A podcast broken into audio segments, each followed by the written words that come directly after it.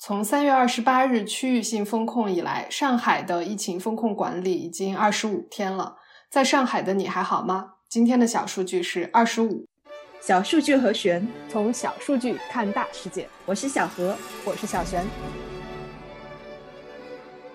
今天我们想聊聊，自从三月底上海疫情防控开始以来，我们看到和想到的一些事情。嗯，小璇，在这个过程当中，你关注最多的是什么？嗯，其实上海刚开始分区管控搞鸳鸯锅的时候，我都没有觉得很意外。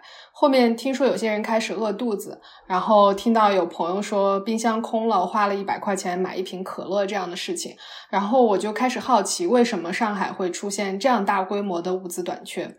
那小何，你比较关注什么问题？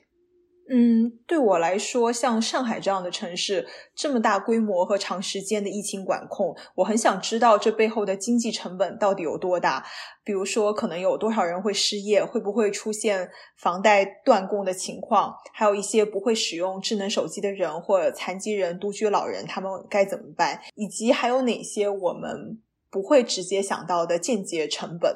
不过，咱们来先说说食品供应的问题吧。我觉得一般来说，短缺无非是两个原因，一个是东西不够。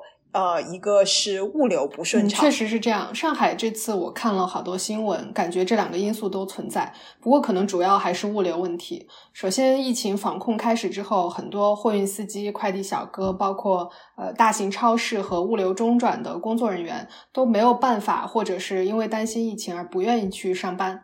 我看到第一财经采访了山东寿光的一家蔬菜市场，这家市场的老板就说，平时市场一天能发货十万斤，但是今年疫情开始以后，这个数字降到了只有七万斤。他们还采访了上海一家大型商超的门店，这家店平时有三百多个工作人员，但是现在只有五十个人。四月十六号的时候，上海市的商务委副主任在新闻发布会上说，上海现在外卖骑手在岗人数有一万八千人，每天的配送单量在一百八十万单左右，那就相当于平均每人每天要配送一百单。而在四月六号的时候，上海的主要呃外卖电商平台上面每日骑手的上岗人数还只有一万一千人。嗯，除了人力缺乏之外，还有另外一个问题，就是运输手续和流程现在变得更加的复杂。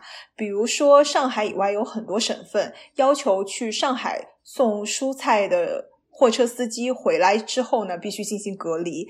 在上海境内呢，运输蔬菜食品也需要有特别的通行证。运输过程中呢，货车司机要求闭环式的管理，也就是说呢，司机需要穿上成人纸尿裤，驾驶舱封闭。出发之后呢，就再也不能下车，直到回到出发地。卸货的时候呢，也要由上海当地的对接人员来完成。虽然说上海政府和很多的供应商都在试图加快这个流程，但是这些变化本身就是需要整个供应链去。适应的，所以混乱几乎不可避免。运输的复杂又倒逼了供应链的上游，呃，很多的货运司机不愿意跑，导致现在货运的价格涨到了日常水平的三到五倍。那接下来的后果就是很多地里的菜送不出来，烂在地里，这样也就造成了减产。所以在十七号的发布会上，上海农业农村委表示，近一个月来，上海全市已经抢种蔬菜面积大概八万多亩，也就是为了补上外面蔬菜进不来的口子。我还看到另外一个点是，有些农户呢，他们原本是通过各大农贸市场来卖菜的，但是呢，封控之后，市场不开门了。他们一时呢还没有找到其他的销售渠道，这个呢很像西方国家在疫情刚刚开始的时候卫生纸短缺的现象。当时呢是一般情况下卫生纸分为两种类型，一种是家用卷纸，一种呢是商用公用的大号卷纸。疫情开始之后呢，家用卷纸的需求就激增，商用和公用的需求呢迅速下降。这些渠道的突变呢也会造成很多的混乱。对，说到抢卫生纸，我觉得可能还有一个因素加剧了蔬菜食品短缺的现象。在供应链管理里边有一个说法叫长边效应，也就是需求端的一个小变化传导到供给端会变成非常大的波动。还有一个说法叫做 phantom ordering，嗯，大致就是说在需求端发现供应紧张的时候，为了保证能买到自己需要的东西，大家都会超额订购。比如说我实际上只需要一斤菜，那我会下两斤菜的订单，或者去两个不同的平台分别下一斤菜的订单，这样来增加我拿到菜的概率。我不知道这个现象现在在上海有多普遍，但是它应该是存在的。比如说，第一财经采访到的超市门店就说，平时他们平均一天处理两车货，现在要处理五车，购买需求的这个增长还是很可观的。可以想见，这个结果就是人力缺乏，供应能力不足，但是同时呢，需求又暴涨，这之间呢，在不停的形成一个恶性循环。当然，这也。是完全可以理解的一个现象吧，我们没有想要去责怪谁的意思。去年年底呢，我们聊过美国供应链濒临崩溃的问题。背后呢有非常类似的问题，呃，不过呢，我最近看到新闻，好像是说蔬菜短缺的问题开始有所缓解了。第一财经的另外一篇报道采访了上海青浦的一家蔬菜合作社，呃，疫情防控之下呢，他们的业务量一段时间内上升了百分之二十，现在呢也看到了一些回落的迹象。是的，希望这个物资供应的问题能早日解决吧。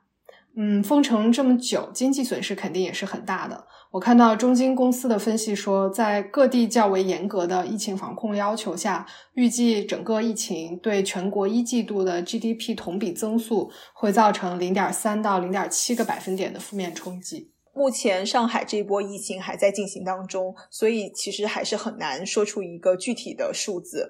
不过呢，我们还看到清华和香港中文大学中国经济联合研究中心的另外一份研究。从二零二零年武汉封城开始呢，他们就发表了一系列关于封城的经济影响，啊，可以在这里做一个参考吧。这些研究呢，用每个月更新的。城际卡车流量变化来推算各个城市的实际收入变化。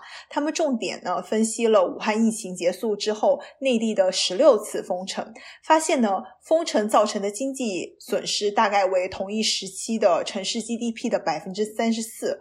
呃，如果封城两周的话，经济损失大致为这个城市全年 GDP 的百分之二点七到百分之四点五。相比而言呢？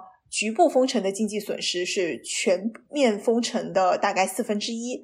如果按照这份研究来推算，嗯，像上海目前这样规模的城市封控的话，两周的封锁对当月全国 GDP 的影响大概是两个百分点左右。嗯，我回头去看了这个团队在二零二零年从一月底到五月发布的几篇报告，发现如果用卡车流量来计算经济活动的水平，在风控结束之后，经济恢复的速度是非常快的。但是他们同时也对比了不同企业销售额，还有在线招聘岗位数量的变化，发现呃这些企业，特别是小企业的营收还有招聘节奏的这个恢复速度，相比来说就会慢非常多。还有一个点是。呃，上海港是中国乃至全世界最大最繁忙的港口之一，所以上海停摆的经济影响是世界范围的。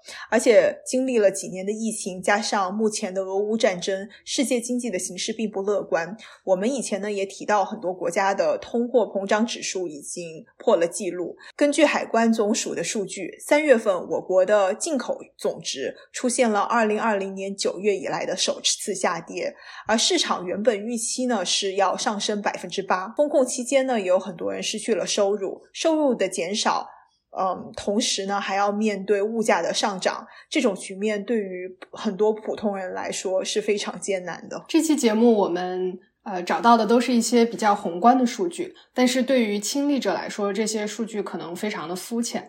嗯，由于我们都没有生活在上海，很难去了解到每一个个体受到冲击的这种差异。所以说，欢迎大家在评论区和我们分享上海封城以来你的生活受到了哪些影响。